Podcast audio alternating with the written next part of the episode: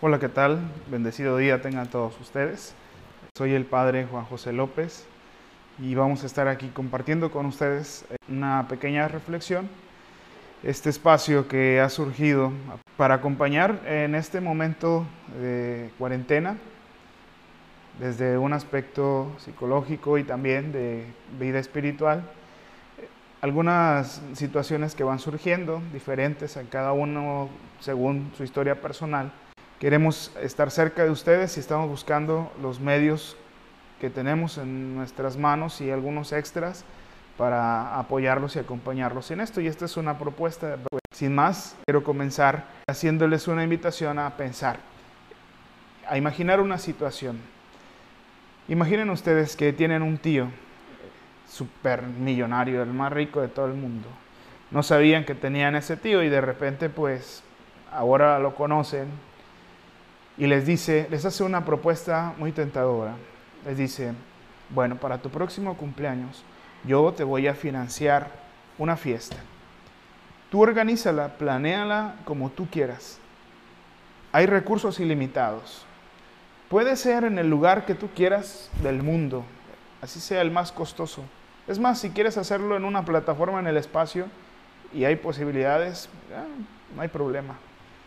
Puedes llevar a los artistas que tú quieras, a los invitados que tú quieras, pagarles el avión, hoteles, todo, todo, todo, todo. Lo, importante es que tú te sientas verdaderamente festejado en este cumpleaños próximo. Entonces, ante esta propuesta muy tentadora de tu tío, tú comienzas a hacer un proyecto para tu próximo cumpleaños. Organizas tu tiempo, eh, consultas, contratas a empresas que te ayuden a organizar una fiesta magna con recursos ilimitados, no importa cuánto. Te emocionas tanto. Y en los meses que te quedan para, de la preparación a esto, te comienzas a, eh, a emocionar y a encariñar tanto con este proyecto de la fiesta de tu fiesta de cumpleaños. Pero surge que la noche anterior a esta fiesta, Dios te visita y te dice, hola, tengo una propuesta para ti. Quiero festejar tu cumpleaños de una manera especial. Solo te quiero pedir algo, que renuncies a todo lo que has ido planeando durante todos estos meses y que solamente te pases ese tiempo conmigo. Como primera respuesta, quizá muchos diremos, sí, pues es Dios. Pero esta situación, esta encrucijada pasa día con día. Dios nos prepara una fiesta en nuestra vida, una única y especial, no como nosotros la planeamos de manera muy diversas y a veces hasta pareciera que contrarias al proyecto que nosotros teníamos para nuestras propias vidas. No siempre nuestra respuesta es como la que seguramente ahora estamos dando. Sí, es Dios, cambio todos mis planes y confío en los que Él tiene para mí. Precisamente ahora estamos en esa, en una encrucijada que nos hace transformar nuestras cotidianidades, nuestras actividades y nuestros proyectos, que los pone en pausa e incluso algunos los canceló. Y está allí Dios diciendo, aquí estoy para ti. Continúo ahora con esta reflexión, eh, partiendo de lo primero del tema del día de hoy, eh, del conocimiento que angustia a la providencia que da seguridad. Y partimos con el conocimiento, fíjense. Hay unos datos en internet, me ponía a investigar un poquito, demasiado reveladores. La primera quincena de febrero, más precisamente el 14 de febrero, una empresa, Ipsos, a partir de una solución llamada CIA, registraron un millón, un millón de publicaciones, tan solo el día 14 de febrero, un millón de publicaciones con lo referente a coronavirus o COVID-19. Un millón al día. Imagínate toda la información que está colgada allí esperando a que tú entres ansioso, la mires, te preocupes y te angusties.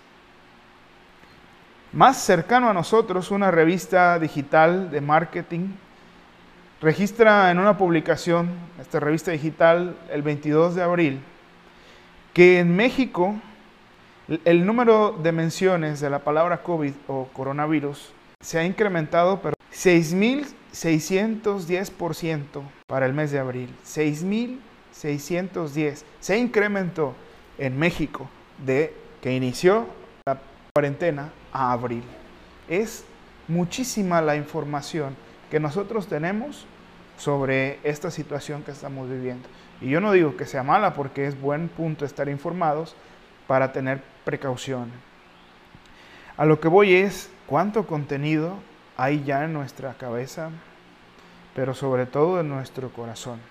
Y cuánto tiempo de nuestro día y cuántos sentimientos, fuerzas y emociones le estamos dedicando nosotros a esta información que no precisamente nos da paz. Es decir, hay un flujo enorme de información que nos está llegando a nuestra cabecita y que muchas veces pues nos hace reaccionar. Naturalmente nosotros tenemos una reacción para el peligro inminente y se llama miedo. Esto es natural y es algo que salva nuestra vida. Sin embargo, hay momentos en que ese miedo puede ser irracional, puede ser un miedo, puede ser un miedo subjetivo un miedo que no precisamente nos salve, sino que nos esclavice. La diferencia está pues en las circunstancias en las que nos encontramos. Muchos de nosotros, sobre todo en nuestro estado, pues padecemos enfermedades crónicas o tenemos un familiar que las padece. ante esta situación, pues este, esta reacción se incrementa mucho más. Por eso es que, bueno, este miedo que muchas veces es basado también en experiencias pasadas, en nuestra historia personal, si ya hemos perdido un familiar, si ya estamos viendo pues en las noticias el número de fallecidos, etcétera. Bueno, es información que incrementa nuestro miedo. Pero de la misma manera, en cómo reaccionaría a un ataque callejero de algún pandillero o un ratero, una persona que absolutamente sabe defenderse, y una persona que es experto en artes marciales, cinta negra, primer dan, segundo dan, etc., no reaccionarían igual. Hay diferentes tipos de reaccionar al miedo. Uno es huida, el otro es confrontación y el otro quedarse inmóvil, pasmado, en shock. Ante este ejemplo que les acabo de poner del ataque callejero, alguien pues que no tiene experiencia para defensa personal o, huye o se queda pasmado y no reacciona igual a aquel que tiene eh, experiencia en defensa personal. Inmediatamente confrontaría la situación y el problema. Bueno, por eso es este espacio para buscar que este miedo producido naturalmente y a veces irracionalmente o como quieran, pueda ser confrontado con una herramienta que es más que eso, es una herencia espiritual, nuestra fe, la palabra de Dios, la sabiduría de los santos y muchas otras cosas. Necesitamos herramientas que confronten este miedo, real o irreal, racional o irracional, objetivo o subjetivo. Necesitamos dejar un poco menos tiempo y espacio, si no es que nada, al miedo que causa el temor eh, del contenido y llenar más nuestro tiempo, nuestra mente y nuestro corazón de la providencia de Dios. Es por eso que ahora, eh, pues estamos invitados a esta conversión. También es una conversión. Convertirnos de la información saturada que genera angustia a la confianza en la providencia de Dios que genera seguridad.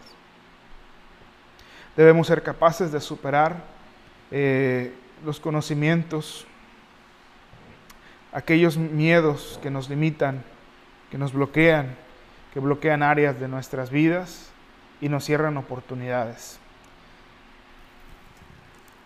Quisiera ahora compartir con ustedes así, de manera verbal, una cita bíblica que nos ayuda a ahora comenzar el terreno eh, de la relación con Dios. Incluso en la Biblia también hay quien reniega o se niega a la providencia de Dios y se aferra mejor a sus conocimientos, a la certeza que le da lo que ya sabe, lo que ha vivido, su historia personal, su pasado o lo que hay a su alrededor. En una ocasión, estando los discípulos a medio mar, llega Jesús caminando sobre las aguas. Dice la escritura que pues había presente una tormenta muy fuerte. Y en medio de esa tormenta Jesús le dice a Pedro, ven, camina sobre el agua. Pedro comienza a hacerlo con éxito. Pero hay un momento en el que comienza a hundirse y pide auxilio. El momento en el que Pedro, con toda su expertise, con todo ese conocimiento, con toda esa eh, certeza de ser un marinero experto, pescador experto, con todos esos mm, registros históricos de aquellas batallas contra tormentas que han tenido que enfrentar en medio del mar, incluso algunas de ellas viendo a conocidos morir ahogados gracias a una tormenta. Pedro prefirió a ese contenido que angustia, a la providencia de Dios que lo invitaba de frente con la mano extendida, al hacer lo inimaginable y aquello que es difícil comprender. Por eso, Pedro decide el contenido que angustia y se niega a la providencia que da seguridad y comienza a hundirse. No es hasta el momento en donde, eh, bueno, Jesús lo invita nuevamente a confiar en su providencia y lo rescata de, de todo eso que lo hace hundirse. Hoy muchas veces nosotros, especialmente en esta circunstancia, hemos elegido el contenido que angustia, el que nos hace referir a datos estadísticos, a historias, a conocidos, cercanos o lejanos, a datos incluso científicos. Hemos preferido el conocimiento y la certeza que la confianza en la providencia de Dios. Y eso, hermanos, a veces hace que comencemos a ahogarnos. Lamentablemente, con el agua hasta el cuello es más difícil pedir ayuda que cuando apenas comienzas a hundirte. Hay una definición que da un sacerdote de santo y esta es, el santo es como una montaña elevada, a cuyas faldas se manifiesta una tormenta muy fuerte y violenta, que destruye a su paso árboles y plantas, pero que por sobre la tormenta se eleva majestuosa una gran parte de aquella. Exhorta a una paz es precisamente eso, caminar en santidad. Elevarnos nuestras vidas, nuestra humanidad y nuestra existencia de Dios, para que todas las tormentas de esta vida queden solamente abajo y podamos contemplar gozosos con firmeza y fuerza el clarear de la fuerza y la luz de Dios. Eso es la santidad y a eso estamos invitados. Bendita prueba que nos acerca a aquel que es el dador de nuestra vida, que nos hace elevarnos por sobre la tormenta, seguros y confiados, con el calor de ese sol que nos ama y que nos mira con amor. Providencia. En su etimología, providencia está compuesta de pro, que significa anterior o anticipándose a. Videns, que es observar o mirar. Int, que es acción. Entonces, realmente, etimológicamente, providencia es observar antes de. En otras palabras, es ser previsor, precavido. Pero esto en las fuerzas de Dios, pues no es ser precavido, es actuar, incluso organizar y ordenar alrededor nuestro cientos de escenarios para que cualquiera que sea nuestra decisión en esa libertad tan hermosa que nos ha dado, siempre haya una salida, un auxilio, una ayuda. Esa es la providencia de Dios. ¿Desde dónde y hasta dónde se extiende la providencia de Dios? Bueno, se manifiesta desde que Dios nos ha regalado la existencia. La providencia de Dios comienza en que somos, cuando fuimos llamados a existir, y se prolonga como se prolonga nuestro ser. Es decir, la providencia de Dios también es seguir siendo. Justo ahora, la providencia de Dios se manifiesta también en los hechos que nosotros vamos haciendo y las decisiones que vamos tomando. Y concluye o se corona en el fin que tiene Dios para nosotros. Es decir, que la providencia de Dios nos acompaña desde el principio de nuestra vida hasta ese fin último que Dios tiene para nosotros. Nunca se acaba la providencia de Dios y nunca deja de acompañarnos en nuestras vidas. Por eso es que ahora nosotros, igual que como cada día primero, nos acercamos a su divina providencia y le pedimos que no solamente nos ayude a seguir prolongando ese ser o esa vida, sino que también, o sobre todo, nos lleve a ese fin que tiene para nosotros. Es la mejor providencia que Dios puede regalarnos, llevarnos a ese fin. Muchas veces nosotros queremos un Dios que responda a nuestras peticiones al pie de la letra, pero la providencia de Dios no significa necesariamente eso. La providencia de Dios es llevarnos a nuestro fin, al fin que nos salva. A veces no es compatible con cómo nosotros lo pedimos, pero siempre con cómo nos hace plenos. Confiar ahora en esa providencia es ya de entrada decir que si tú y yo somos creyentes, debemos saber que pase lo que pase, Dios tiene una y mil posibilidades alrededor nuestro para que lleguemos a ese fin. Es decir, que si esta situación no la enfrentamos sabiamente, bueno, en la decisión errónea o equivocada, Dios tendrá un nuevo camino para ti. Lo que no cambia es el fin. Lo que no queremos es que esa multitud de decisiones equivocadas nos haga olvidarnos del amor de Dios y de que Él está ahí presente. Por eso, lo único que nos pide es fe, confianza en su providencia, en que Él está allí. ¿Cómo lo podemos manifestar? Dándole nuestro tiempo y nuestro espacio. Dándole a Él el tiempo que le damos a la información al contenido que nos hace angustia. Nuestro pensamiento en Dios y en su providencia es mucho más que una técnica psicológica.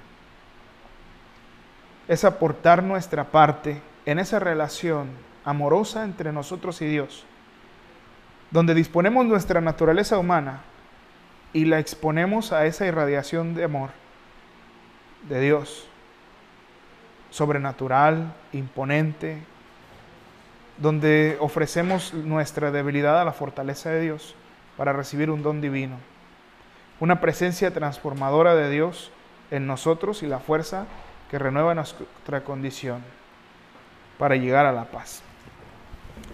Conviene, por lo tanto, ya para concluir, dar nuestro tiempo y pensamiento a esa relación con Dios en una confianza de que la providencia de Dios nunca abandona el fin, aunque nosotros no sepamos responder a los medios.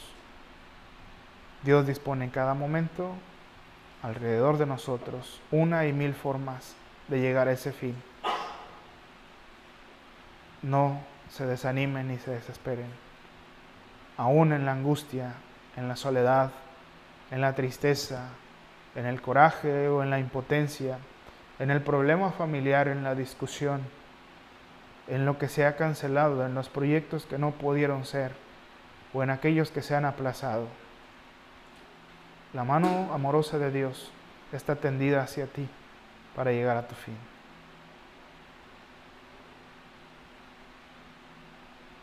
La decisión está en ti.